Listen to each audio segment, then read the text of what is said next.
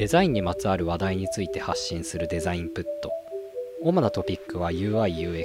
アートディレクションウェブデザイン。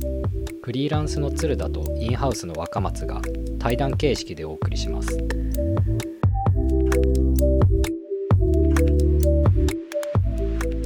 おはようございます。おはようございます。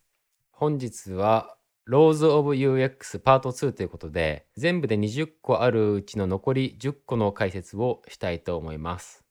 はいお願いします前回紹介したのは結構心理学的なものが多かったと思うんですけど、今日紹介するのはどっちかというとなんか哲学的なものが結構多い印象ですね。ほうなるほどはい。じゃあ、1個目。えー1個目って言いながら、本当の11個目ですね。ミラーズ・ロー。鏡の法則ではなくて、ミラーっていう名前の人の法則です。どんな法則かっていうと、平均的な人は7プラマイ2のアイテムしか短期的な記憶に残せないというやつですね。うんうんこれ結構なんか有名ですよね。そうですね起源としては1956年に認知心理学者のジョージ・ミラーが発表した論文から生まれた法則でこの法則有名なので聞いたことがある人が多いんじゃないかと思うんですけどただこのミラーの法則は間違って理解されていることが多いとのことです。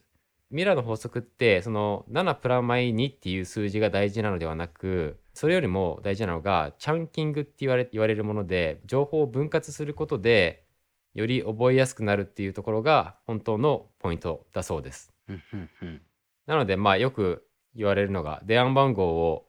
そのまま区切らずに羅列するよりも3分割して言った方が記憶に残りやすいとかっていうそういうやつですね。うんうんうんうんなるほどなるほど。はい。ちなみにちょっと若松くんの脳みそをテストしてみてもいいですか？あいいですよ。若松くん何桁まで数字覚えられると思いますか？一度にパッと言われた数字みたいな感じですか？うん、そう。いやー全然覚えられないと思うな。なんかワンタイムパスワードみたいなやつで大体6桁だったりするじゃん？はいあれ結構まあまあ頑張って口ずさみながらやるよね。はいはいはいでももう一桁ぐらいはいけそうな感じするよね。そうっすね 9桁ってことですか？7桁かな？7桁うん。そうっすねちょっとやってみましょうか7桁じゃあじゃあ覚えれるか試してみましょうか。はいいきますよ。書いちゃダメですよ。はい 書かないです いくよ。1029583言ってみてください。1029583正解です。お言いお方がつながってるから分かりやすかったのかな。確かになんか一確かにつ一つの言葉として覚えちゃうよね、これ。そうっすね多分あれですね あれですねその分割しちゃうといけない。デスクトップ上のその投影でもうちょっそう文字だけ見てと、うん。3秒間で閉じてどうだったっていうやり方とかでもいいかもしれないです確かに確かに。じゃあ、じゃあ1個お題を出すんで、でも7桁簡単そうだな。8桁言ってみていいですか？うんはいいいですよ一応これまだあれ一般人のレベルですよね。7プラマイ2っていうのは。9確かに桁までは一般人のレベルなんで。確かに君 ちょっと頭はいいはずなんで、9桁からいっちゃってもいいかもしれないですね。やばいやばいやばいいいですか？じゃあ、チャットで送りますよ。3秒間見てくださいよ。1数字1数字、半角スペースを上げたんで、これは覚えづらいと思いますよ。いきますよ。はい。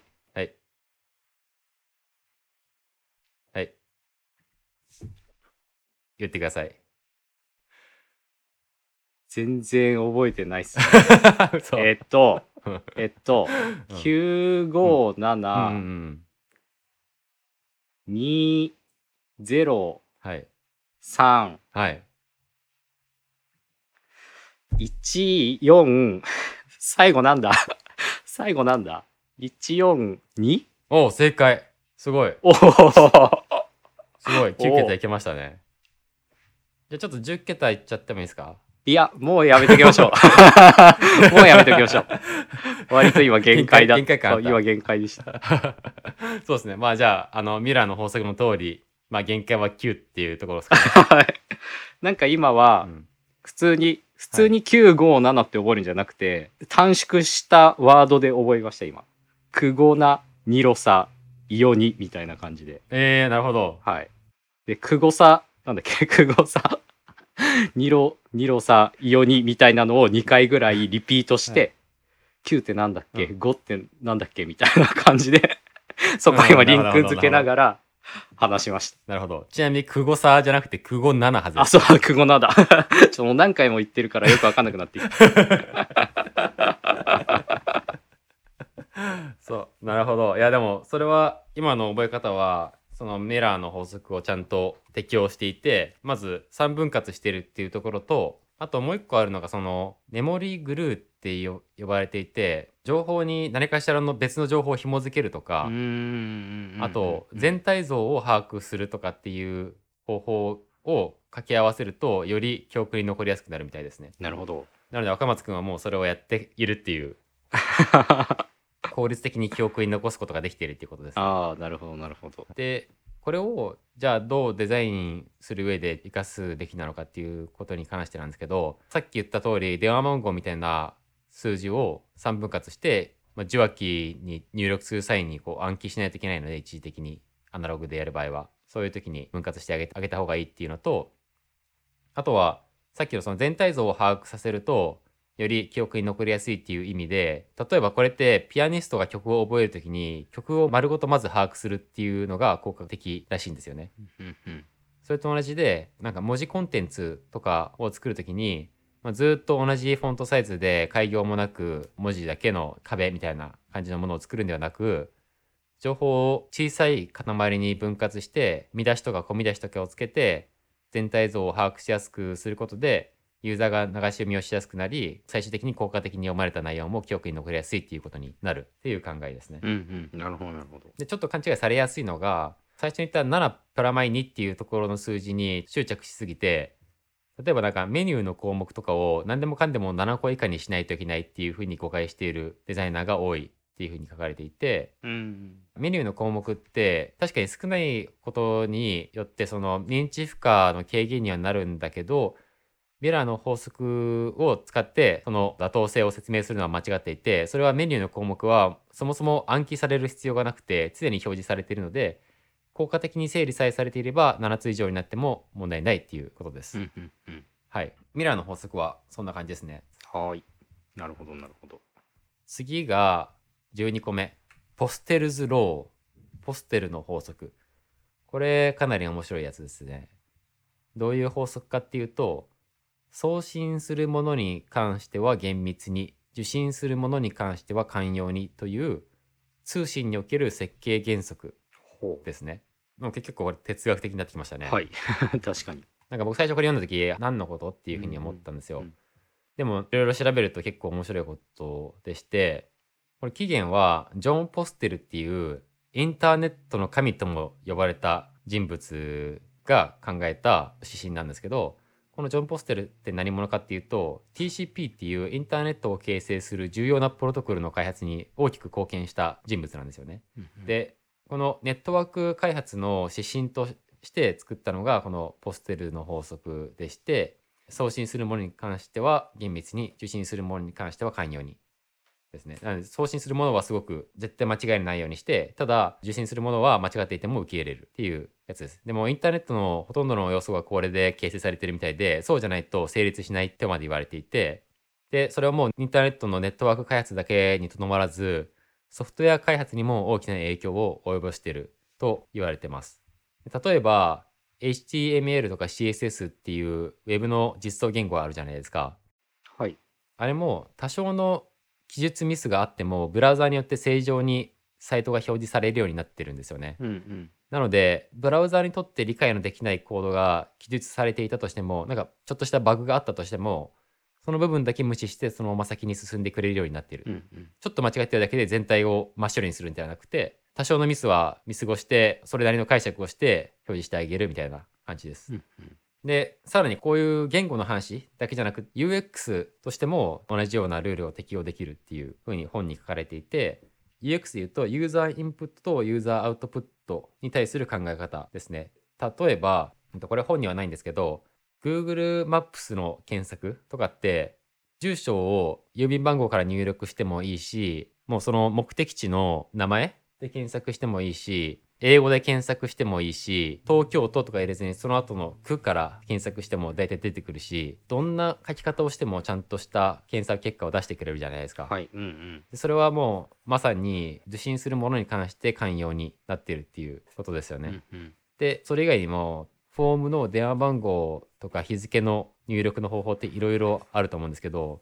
必ず例えば4桁の年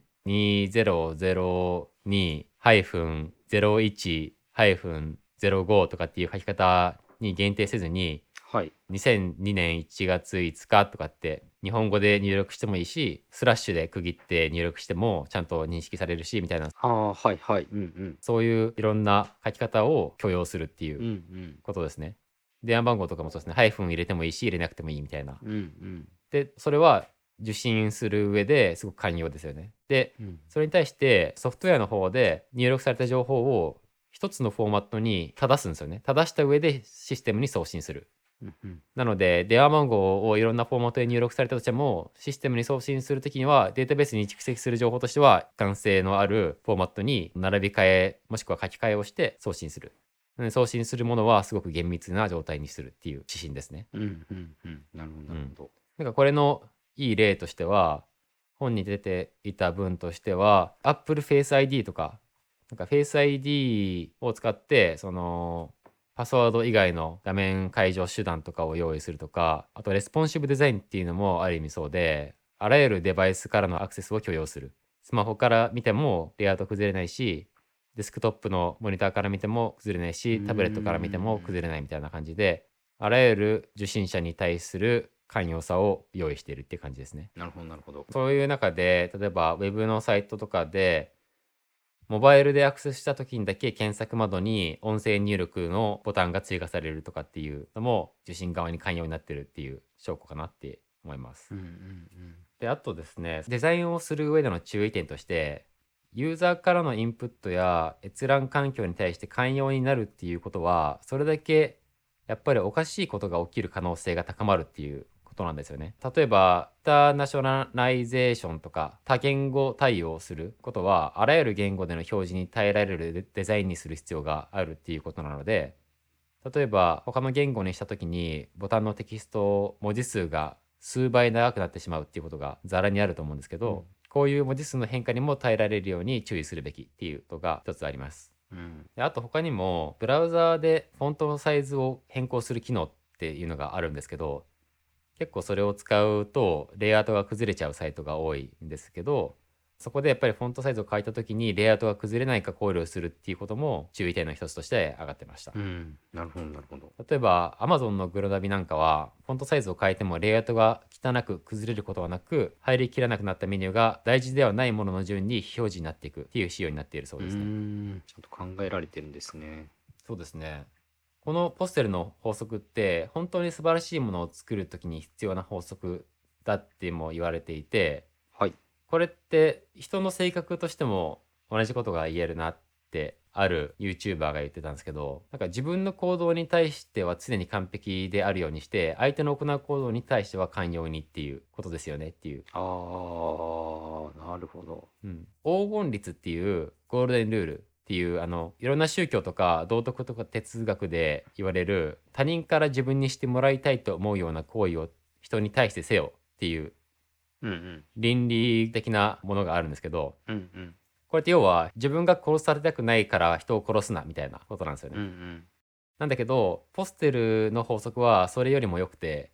他の人よりもいい人間であれっていうことを言ってるんですよね。うんうんうんすごくでも共感はできますね、うん、そっちの方がより悟ってる感じがしますよね。うん、確かに悟ってる感じしますね。人としてのスタンスに置き換えた例とかすごく分かりやすいですね。そう。人として置き換えるとより分かりやすくなるので、まあ、立ち止まって考えてみてもいいポイントなんじゃないかなって思いますね。これは。うんうん。で次。13個目。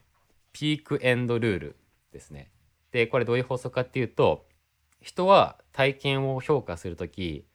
体験全体の平均ではなく体験のピーク時と最後を基準にするっうんうんていうものです。うん人の記憶は正確ではなくて体験のピークと最後で全体を評価してしまう全体の評価はユーザーがそのプロダクトを再度使いたいと思うか他人に勧めたいと思うかどうかを左右するのでそれぞれのポイントでいい印象を持ってもらうことが非常に大切っていうことですね。うんうんで期限としては1993年の論文でより多くの苦痛が好まれる時それは良い結末を加えた時っていうものがあってその中でやられていた実験っていうのが30秒間14度の冷たい水に手を突っ込んだままにされるよりも、はい。えー、と60秒間14度の水に手を突っ込んだ後最後の方に少しだけ水がぬるくなるっていう体験をやるとその60秒間の方がストレスが少なくもう一度やってもいいっていう答える被験者が多かったっていうものですね。なるほど、うん、なんで短くてずっと冷たいよりも長くて最後の方ちょっとぬるくなってくれた方が全体としてやっぱり嫌な感じがしないっていう不思議な現象ですね。うんなんかこれ僕ちょっと思ったのがその1度しか変わってないですね水の温度って。はい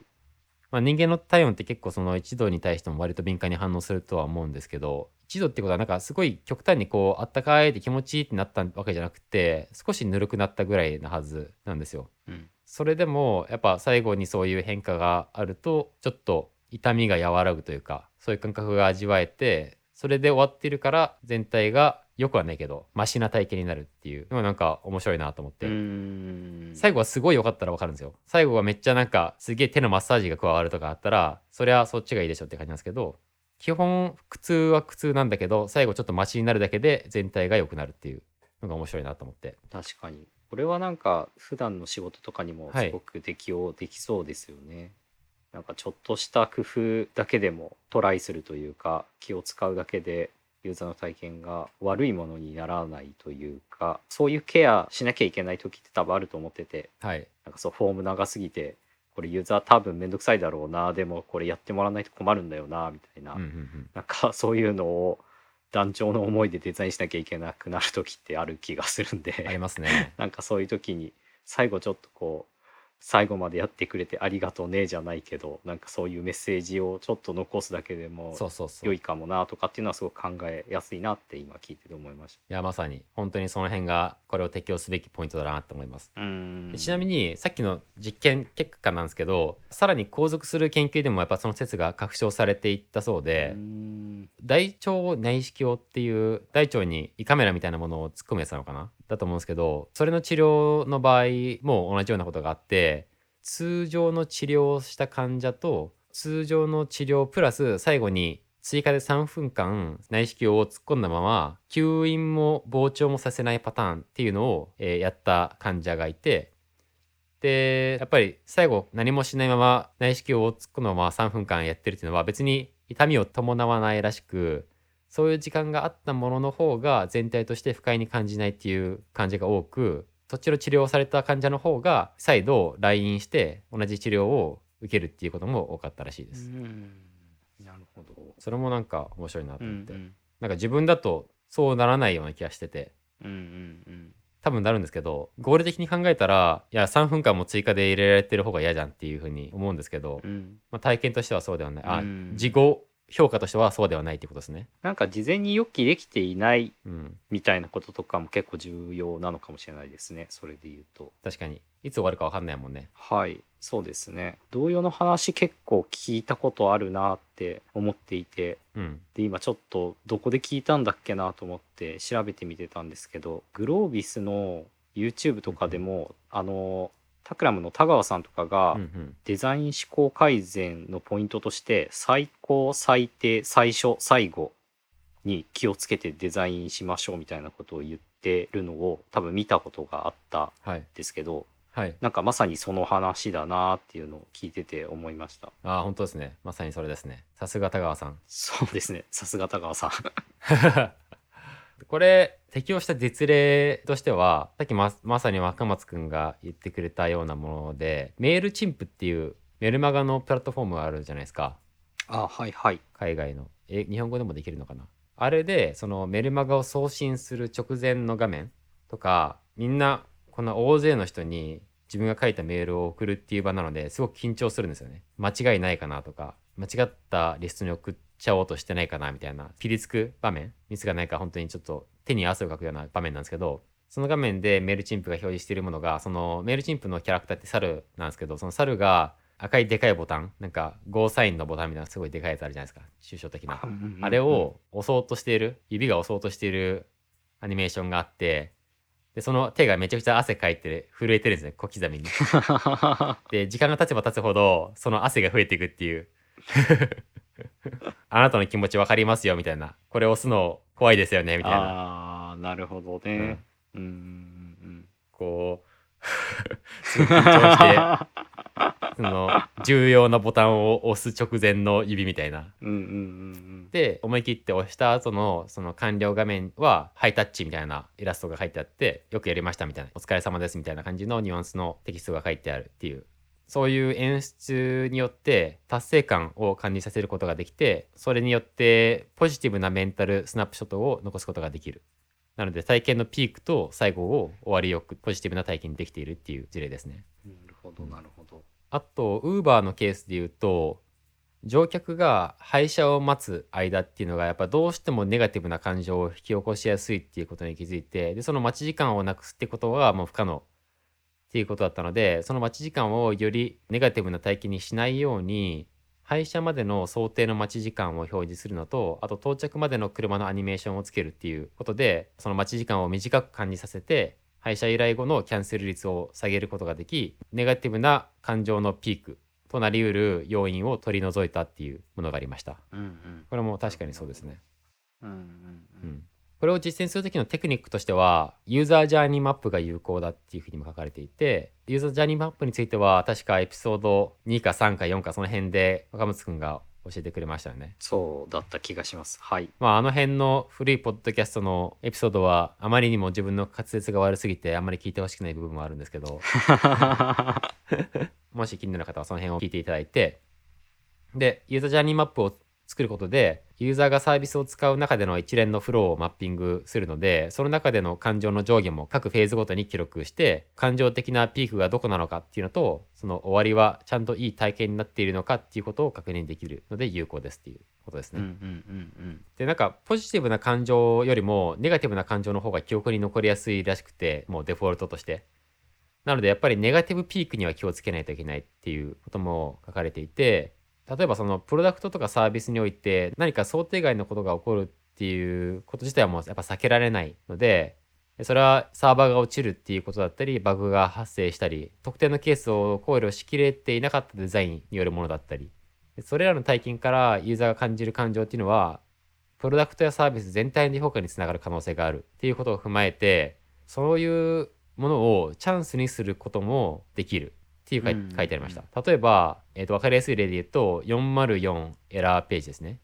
これって基本的にそのページは見つかりませんっていうネガティブな体験のはずなんですけどそれをポジティブな体験に切り替えるような工夫をしているサイトって結構たくさんありますよね。メールチンプもそうですし GitHub とか Pixar 上野とかっていうのが例に挙げられてましたね。うんうんうんうん黒猫ヤマトのサイトの404ページも有名だと思いますけど気になる方はぜひ見てみてください。うんなるほど。あえて間違って URL を入れてみて。っはい。うん。ていうのがピークエンドルールでした。はい。次4つ目。ボーンレストオフエフェクト。これはどんな法則かっていうと複数の似ているオブジェクトが見えている状態では最も違っているものが最も記憶に残るっていうものですね。うんうんこれ割となんかゲシュタルト心理学に近い感じではあるんですけど、うんうん。えっと、起源としては1933年にヘドウィッグ・ボン・レストーフの研究によって分かったことでまあ当たり前のように思うものなんですけど思ってる以上に UI デザインをする上で考慮しないといけない法則だったりします。うんで、えこれってもうまさに本とか教科書に蛍光ペンでなんか重要な場所を線を引く理由でもあるんですよね。後で見返した時にやっぱ周りと違う色がついてるから見つけられやすいっていう理由でそれをやってるわけですよね。で選択的注意セレクティブアテンションっていう人間の生存本能として瞬間的に大事なものと大事ではないものを見分けて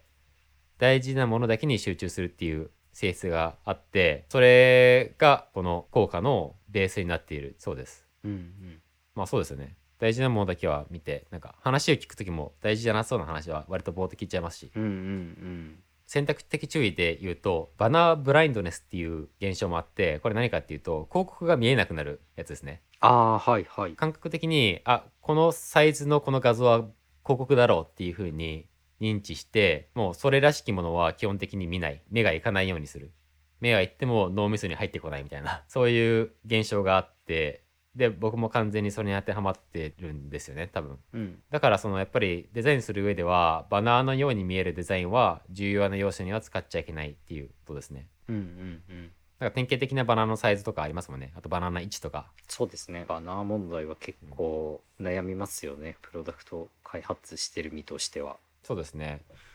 あとその個人的に経験があるのはあるサービスでユーザーに通知を送るとすごくやっぱ効果があるみたいなことが分かって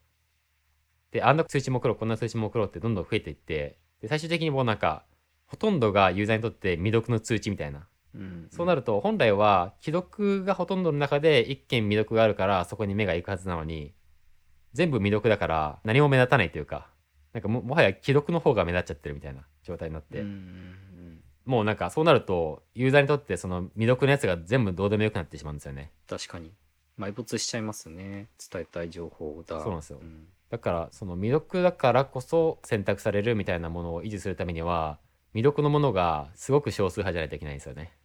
っていうのもなんかすごくこれ読んでて思いました。うんうん。あと本に出されていた実例としてはあのボタンの色とかプライマリーボタンとセカンダリーボタンとかノーマルボタンとかいろいろあると思うんですけど一番大事なところだけをそのプライマリーボタンにして他のボタンとは全然違う色にするとかページで使われている色とは全然違う色でうんうん。相対的に目立つ色似ている色ではなく最も違う色を使うとそこが一番目立ちますっていうこととかあとはさっきのちょっと通知の件に似てるんですけどスマホのホーム画面でアプリのアイコンがいっぱい並んでる中で通知があると右上に丸い赤い数字がつくじゃないですか。バッジがつく。はいはい。あれも形状も変わるしそこに色がついてるっていうのも変わるっていう意味で他よりも目立つっていうそのボンレストオフエフェクトの一つですね。うんうんあとはサービスとかのプライシング表でおすすめなプランがちょっとなんか違う色になっていたりすることよくあると思うんですけど、うんうんううんんあれもこの効果を利用しているものですね。まあ、色以外にもサイズとかで変えるとかなんか新聞とか一番大事なニュースに対しては大きい文字になってたりしますよね。うんうんあとそのサイト内だけじゃなくて競合調査をしてその業界の風潮とは別のスタイルにするっていうのもある意味このボンレストオフエフェクトを発揮するポイントでもあるっていうのもありました。うんなんかこれ僕は昔デスメタルバンドをやっててデスメタルバンドがたくさんライブをやるライブハウスで自分のバンドのポスターを貼ってもらうんですけど基本的にみんな黒なんですよねなのであえて真っ白のデザインを作ってたりしてました、ああなるほど。そうすることにやっぱり似たようなものが並ぶ中でひときわ目立つのでうんうん。それもまさにこのボンレストエフェクトですね。を知らずにやってたっていう感じですね。うん、まあでもなんかいろんな場面で大事な考え方ですよね。なんか多分結構僕対人のコミュニケーションとかでも大事に結構無意識的にしてるかもなって気はしますし。はい。なんかこう集団の中で覚えてもらうために、うん。まあ、なんだろうこう奇抜であるっていうとちょっと大げさなんですけどはい。やっぱなんか人と違う一面を見せていった方が特徴づきやすいし多分記憶に残ってもらえるかなみたいなところで、うんうんうん。趣味なんですかって言われた時に音楽です。まあ音楽好きですけど音楽ですとは言わずに、うん。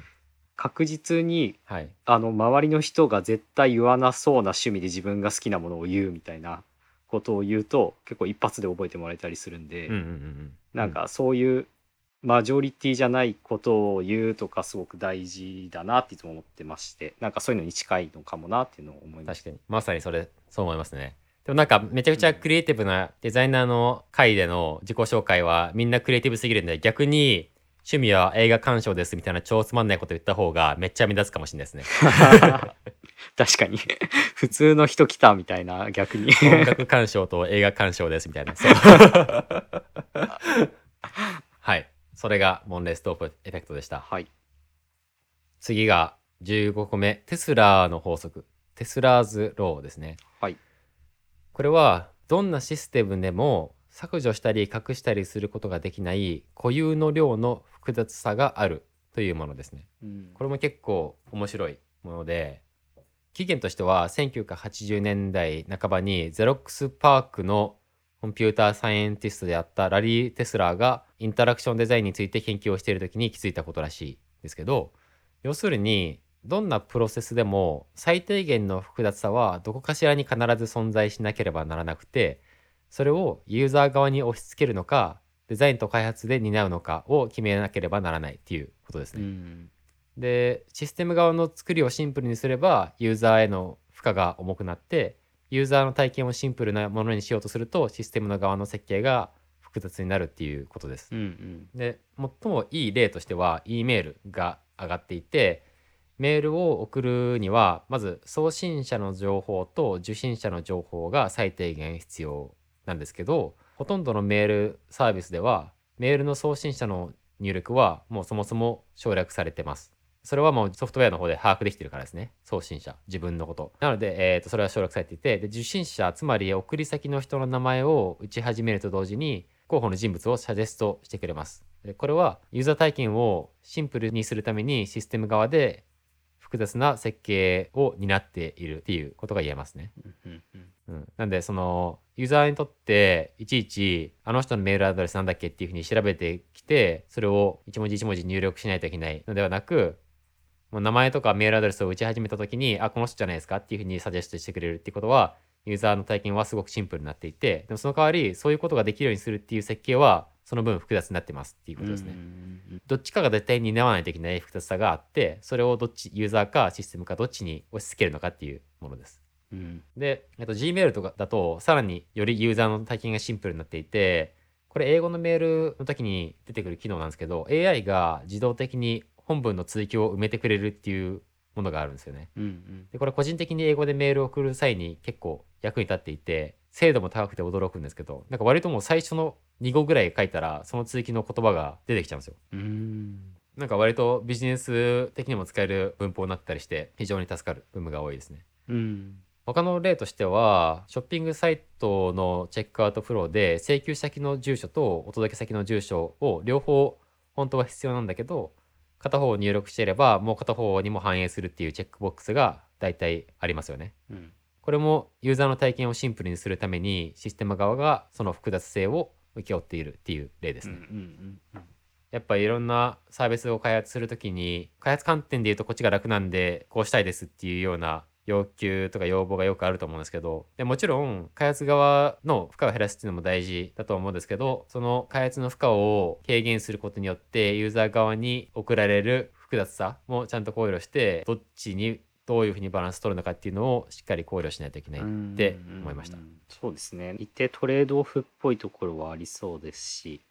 まあ、ただなんかその開発とユーザーのそれぞれのその負荷っていうんですかね複雑さみたいなところがイコールじゃないケースも多分ある気がしてて、うんうんうん。えー、となんか例えば開発めっちゃ大変でユーザーに負荷かけちゃうけどまあこれ俺ユーザーだったら多少は許容できるかなみたいなうんうんうん。そういう負荷のものもあれば逆に開発ちょっと難しくてユーザー負荷やばいみたいなものだったらまあそのちょっとの開発の複雑さを確実に取った方がユーザー影響あるしやった方がいいよねみたいな、うんうん。なんかそういうジャッジとかもありそうだなって思ったので。まさに。でもなんかそういうことをちゃんとトレードオフだなっていうことを意識しながら物事判断する。ただ開発ができませんって言ったからやらないじゃなくて。はい。っていうところはすごくデザイナーとしては大事なところかもしれないですね。そうですね。そう思います。はい。次。はい。16個目オッカムスレーザーオッカムのカミソリというものです。これはある事柄を説明するためには必要以上に多くを仮定するべきでないという指針ですね。うん。もともとスコラ哲学にあり14世紀の哲学者神学者のオッカムが多用したことで有名になったとのことです。現代の理解でいうとこれは必要のない要素は徹底的に排除しろ。シンプルイズベストなぜなら自然の法則もシンプルだと考えられているから自然界に一つで済むものに対して二つは存在しないみたいなそういう考えですねうんうんうん。でデザインに生かすとしたらユーザーが理解するために必要な最低限のものだけで構成しろあと本当に必要な機能以外は排除しろみたいなうんうん。そういう指針ですねこれを読んでいって思い出したのは最近クックパッドがあった方がいいはいらないみたいなうんうん。そういう指針を出していてでそれをベースにアプリをリニューアルしたのかな、うん。していてそれがすごくすっきりしていていいなって思ったんですけどこのオッカムのカミソリ的だなって思いました。うんうんでもともとオッカムのカミソリの文字通りの意味で捉えるのもいいっていうふうに僕は個人的に思って要はあれですね家庭が家庭っていうのはそんな仮説みたいなものですね。家庭が多ければ多いだけ全体の仮説が間違っている可能性が高まるっていうことですよね。なるほど。でなんかちょっとこれオッカムのカミソリ僕最初よく分かんなくていろいろ調べてたら哲学 YouTube チャンネルみたいなのがあってそこでなんか面白い分かりやすい例があったんですよ。ちょっとそれを和訳して再現しますね。はい。別の部屋で花瓶が割れる音がしました。はい。その部屋に行くと子供がいて猫がやったっていうふうに言いますうん。でもそもそもその家には猫は飼ってないんですよ。うん。そうすると子供は野良猫が家に忍び込んだんだって言います。うん。でもドアや窓は全部閉まっていたと記憶しています。うん。それに対して子供はあなたがドアを閉める前に忍び込んだんだっていうふうに言います。うん。でもそもそもその子供は猫アレルギーなのにくしゃみをしていないんですよ。うんでそれに対して子供はそれは毛が生えていないスフィンクス猫だったからっていうふうに言います。うん。でその猫をを探してみるんですけど見つからないんですよね。うん。で子供はもうすでにその猫は逃げてしまったよっていうふうに言います。でこの会話は永遠に続けることができるんですよね。うん。こっちの仮説一つ一つに対して逆の仮説をかぶせることができるからうん。です。例えば子供はまあ最悪その子供が自分で鍵を開けたっても言い切れるし猫がそもそも透明な猫だったっていうことも言えるわけですね、うんうん。でもそこまで会話が発展する前にあなたはおそらく子供が花瓶を割ったんだろうと結論付けるでしょうっていう。うん。でその行為こそがこのオッカムのカミソリの哲学になります、うん。常によりシンプルな結論を選べそっちの方が真実だという可能性が高いから。っうんうん。ていう考え方ですね。なるほどでなんかこれは解決すべき課題なんかプロダクトにおいて解決すべき課題を選択する時にも使えそうだなと思って。まあ多分当たり前のようにやってることかもしれないけど詳しく分解してみるとこういうことなのかなっていうふうにも思って、うん。なんか要はそれ以外の原因がありえないと分かっている方とか一つでも家庭要素が少ないアイデアを優先的に採用するべきっていうことですね。うん。これがこうでこうだかもしれなくてさらにそれでこうかもしれなくてだからこうなんじゃないかみたいなんじゃなくて多分これはこうだからこうですみたいな短いものの方が不確定な要素が少ないからいいっていうことですね。確かにそれは確かにそうかもしれないですねなんかこれってこういうユーザーの時こうするよねとかこういうユーザーだったらこういう使い方しちゃうよねとかってなると致命的に困らない UI だったとしてもやっぱなんかちょっと違う使われ方するんじゃないかな分かりにくい人いるんじゃないかなって思うと採用の優先順位からは確かに下がる気がしてて、うんうんうん、そうですよね。あこれってなんかみんなこう使うよねっていうのが多分分かってる方がまあデザイナーとしても選択しやすいしっていうのは確かにそうだなっていうのをうん今聞いてて思いました。そうですよね。そうそうそう。多分だからそういうことを無意識に考えてるんでしょうね。うんうんうんうん。でもまあそうですねなんか改めてちゃんと法則として言われるとああなるほどなちゃんと注意してやるべきだなっていうのを実感させられますね。そうですね。まあ必ずしもこれがなんか事実だっていう言い切りはしてないのがあオッカムのカミソリで、なんかシンプルな結論が必ずしも真実だとは限らないけれど、まあ、そっちの方が可能性は高いみたいなうんうん。感じのニュアンスで。うん。オッカムのカミソリに対して反論してる人もいて例えば911の事件あったじゃないですかアメリカのツインタワーの。はい。あれを一番シンプルな解釈としては飛行機がビルに突っ込んで崩れたみたいなテロだったみたいな。はい。でももしかすると本当は陰謀論的なやつであのアメリカが仕込んだやつだったかもしれないっていうなんかそっちの方が家庭要素はめちゃくちゃ多いんだけど実はあれはテロではなくまあテロはテロなんだけどアメリカが仕込んだテロかもしれないみたいなちょっと複雑な説がもあるじゃないですか、はい。そっちの方が真実だっていう可能性そういうパターンも普通に世の中にあるのでうん必ずしもシンプルな答えイコール真実だとは限らない。っうんうん。ていうことですね。うん。次。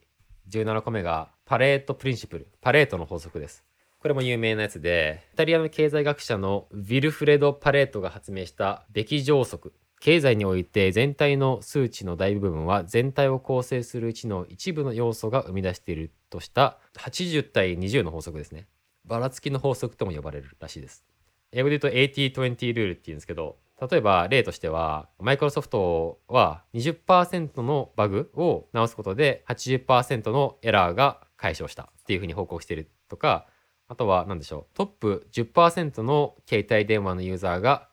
90%の通信量を使用している。うんうんトップ20%のアメリカの納税者が全体の68%の税金を払っているとか。うんうん20%の社員が会社の80%の利益を上げているとかうんうん20%の機能が売上の80%を占めているとか20%の商品がそのショップの売上の80%を占めているとかうんそういうのいろいろありますよね。まあこの必ずしも 20%80% ぴったりの数字ではないんだけど少量のものが大部分を占めているっていうそういう法則ですね。うんでデザインでどう注意すべきなのかっていうと例えばユーザーが80%の時間を使ってプロダクトの20%を使うっていうところでインスタグラムで言うとタイムラインがやっぱ一番利用されてる機能なんですよね。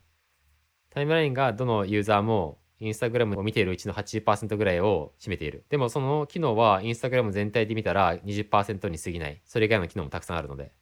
だから、インスタグラムのタイムラインのデザインを変更した時には、やっぱみんなのリアクションはバカでかいんですよね。ツイッターでめっちゃ叩かれたりする。うんだからそのタイムラインはまさにその少量の部分である20%に当たるんだけど、インパクトは80%ぐらいあるっていうものですね。なのでまあそこの、なんでしょう、大事な機能はどこなのかっていうのを把握する上でも役立つし、ユーザーが現状のデザインに対して最も不満に感じていることは何かっていう意味でも、ユーザビリティテストをした後に、80%のユーザーが最も不快に思っている20%の機能を優先的に解消するとかっていう考え方もできますね。確かにな。なんかそうですね。なんかいろんなものに置き換えられるからこそ関連のさせ方っていうんですかね。それにちゃんとこの事象はそうなのかって気づけるかどうかとかは大事なスキルという気はしますよね。なんかさっきのインスタグラムのタイムラインの例とか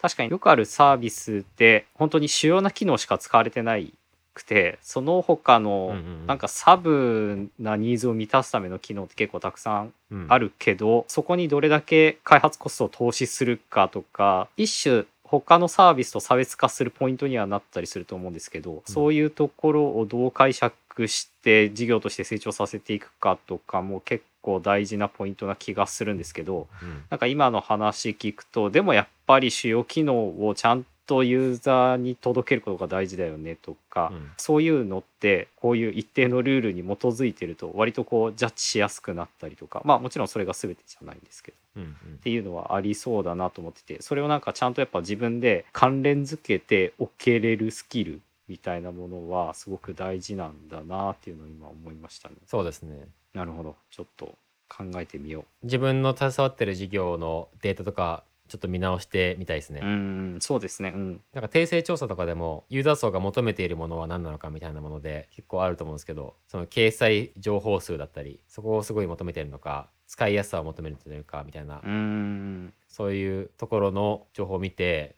ちゃんとそれに対して妥当な予算の割り振りをされてるのかみたいなのは気になってきますね。うんうんうんなるほどです。はい、次が18個目。はい。パーキンソンの法則。パーキンソンズローですね。はい。これは1958年にイギリスの歴史学者政治学者のシリル・ノースコート・パーキンソンのえー書いた、えーと「パーキンソンの法則進歩の追求」っていう本に、えーと出てくるもので、うん。その中で提唱されている法則でして仕事の量は完成のために与えられた時間全てを満たすまで膨張するっていうものですね。はい それが一部です。えーとなるほど。まあよく言われるやつかな例えばデザインの納期1週間後ですって言われたパターンと明日の朝までですって言われたパターンで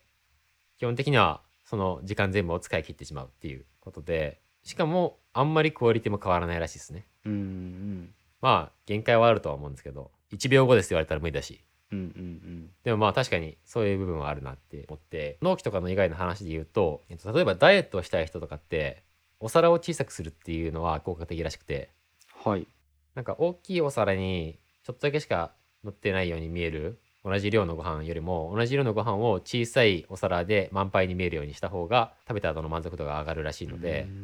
うんフル状態がどれぐらいなのかっていうことのデフォルト値みたいなそういうのが心理的にあるのかもしれないですうね。んうん。あとなんか洋服買いすぎちゃうような人は絶対にクローゼットに収まるだけの洋服以外は所持しないっていう風にうんルールをつけるとかルールを決めると1着買うごとに1着手放さないといけなくなるのでうん。そういう効果もありますみたいな。どうだ？これなんかデザインに生かせる直接的な例がなくてでもなんかさっきの話で言うとなんかいろんなものを新しいものを作成してほしい画面で一件が占める領域が狭いとあたくさんもっといっぱいたくさん作らないといけないんだみたいな心理にはさせられるのかなっていうふうに思いました。うんうん、そうですね。僕今ちょっと思ったのはシンプルにゲームとかの UI とか UX 開発携わってる人とかはそういう心理的なの使えそうだなってちょっと思いました、ね、シンプルに時間に対してゲームが進行するのか課金に対してかみたいなところでもなんかその時間をどうコントロールするかって結構大事な気がしててゲームとかは。なんかそういう考え方とか近そうだなって思いました。確かに。レベルが100あるうちのあなたはまだ1ですみたいな。ものなんか、はいはい。レベル10あるうちのあなたは1ですみたいなのかで結構感覚が変わるとか。あーあとなんかあれも、うん。これ違うかな。全然違うかもしれないけど。RPG のゲームとかで HP の桁がめちゃくちゃでかいゲームってあるじゃないですかはいはい。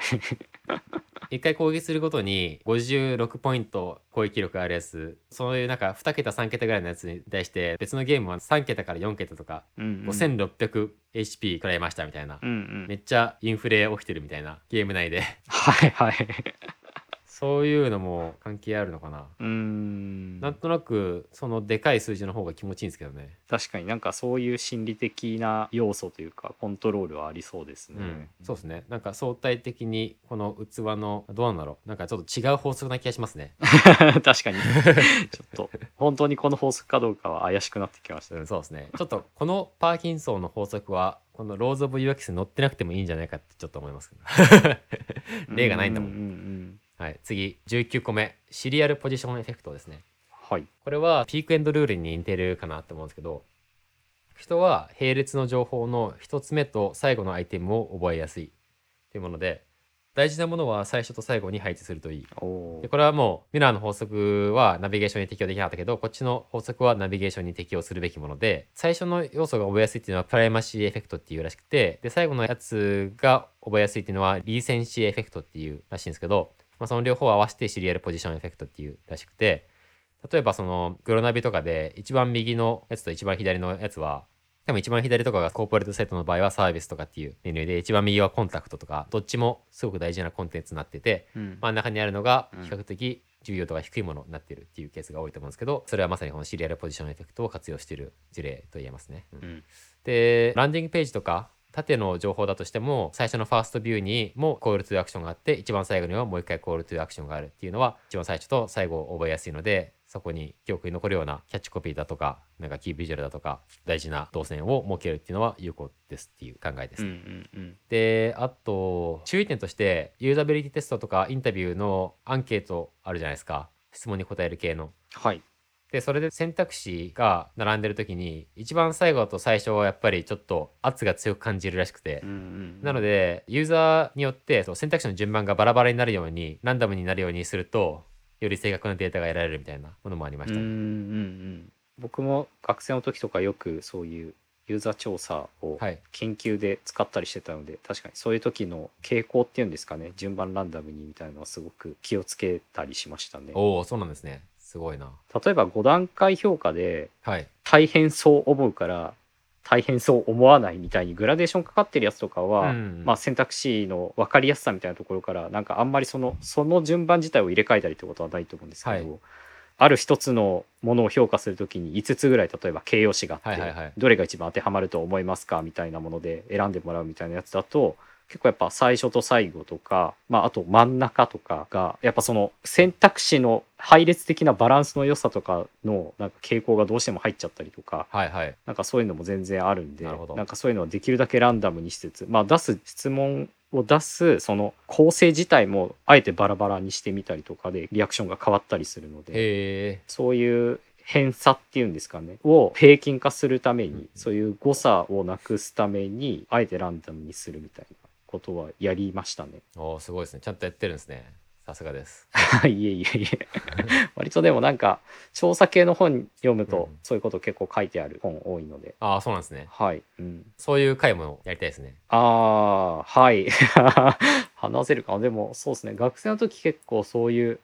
なんちゃら法みたいな。あ今ちょっとパッと出てこないですけど。とその7個の選択肢とかで尺度法っていうんですかね。こう尺度を用いて評価させた方がいいのかとかそういう評価方法の違いによるこういうのを測るときはこういう評価方法を使った方が正確なデータ得やすいみたいなそういうのも一応自分なりに調べた上であ今回のテストはこういうことを得たいからこういうアンケートでこういう構成にした方がいいなみたいなことは考えてやってたりするので、まあ、多少は共有できるかもしれないですが、まあ、全然その点の専門家ではないので、はいはいはい、あでもいいんじゃないですか。エントリーレベルの導入としてちょっと欲しいですねそれ。はい。すいません。なんか話それちゃいましたが。いえいえ。ありがとうございます。で最後ですね20個目いよいよ最後はいゼイガーニックエフェクトっていうものでこれは完成されたタスクよりも未完成や中断されたタスクが記憶に残りやすいっていうものですね。なるほど。デザインで活かすとしたらプログレスバーを表示しましょうっていうことかな。今途中だっていう認識がすごくされるのでそれによってやっぱりその次もやらないといけないっていう感覚が生まれたりあとはその LinkedIn のログイン後のプロフィール画面結構これを活用されていてなんか完成度メーターみたいなのがあるんですよね。うんうん。あなたのプロフィールが完成するまであと何ステップあります？今パーセントこんぐらいですみたいな。そういうメーターがあってそういうなんか中途半端な状態であるっていうことが記憶に残りやすいのでより完成されやすくなるっていう。うん。まあ、確かにあれがあるとないとでは全然多分 LinkedIn のプロフィール入力時と全然違うと思うので確かにそういう効果はあるなって思いますね。あとテレビ番組とかでドラマとかで次回お楽しみにみたいなタイミングってものすごくいいところで切るじゃないですか。次の回の大変なことが起き始めた時にピッて終わるっていう、うんうん、あれも非常に未完成な状態で切っているのでそれも記憶に残りやすい。うん。そういうテクニックを使っていますね。そういう法則です。確かに。メールとかも下書き残した状態で放置したりするとすごい気持ち悪かったりしますしね、うん気持ち悪いね確かに。なんかそういうのは確かに普段からありそうですね。ありそうありそう。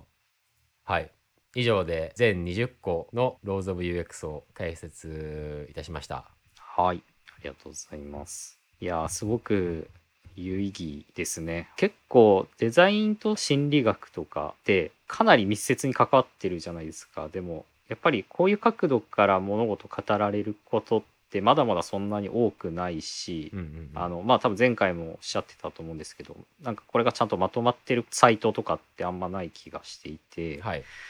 そういう意味でも改めてこういう代表的なものだけでももう一度なぞらえつつ、まあ、これもなんかちょっとチェックリストっぽい感じで、いつでも見返せるような状態にしつつなんか今やってる案件においてちゃんとこの辺考慮できてるかなとかっていうのを確かめられることっていうのはすごく重要なんじゃないかなって思いましたし、うんうん。もっと言うと多分デザイナーはこの20個ぐらいは頭にすり込んでおけよみたいなことなのかなって気もちょっとしたので、はい。うんうんうん。なんかそういう意味でもこのポッドキャストを何度か自分でも聞き直して、うんうん。あそうだなこうだなこうだなっていうのを何度も再認識できるといいなっていうのは思いました。ああいいですね。僕も思ったのはその結構知らずにやってるというかなんとなくの感覚でこうがいいんだろうみたいなそういう作り方をしてることも多いような気がしていてでやっぱそこに対して本当にそれがいいのって問い詰められた時に、うんうん。まあ証拠はないですけどみたいな感じに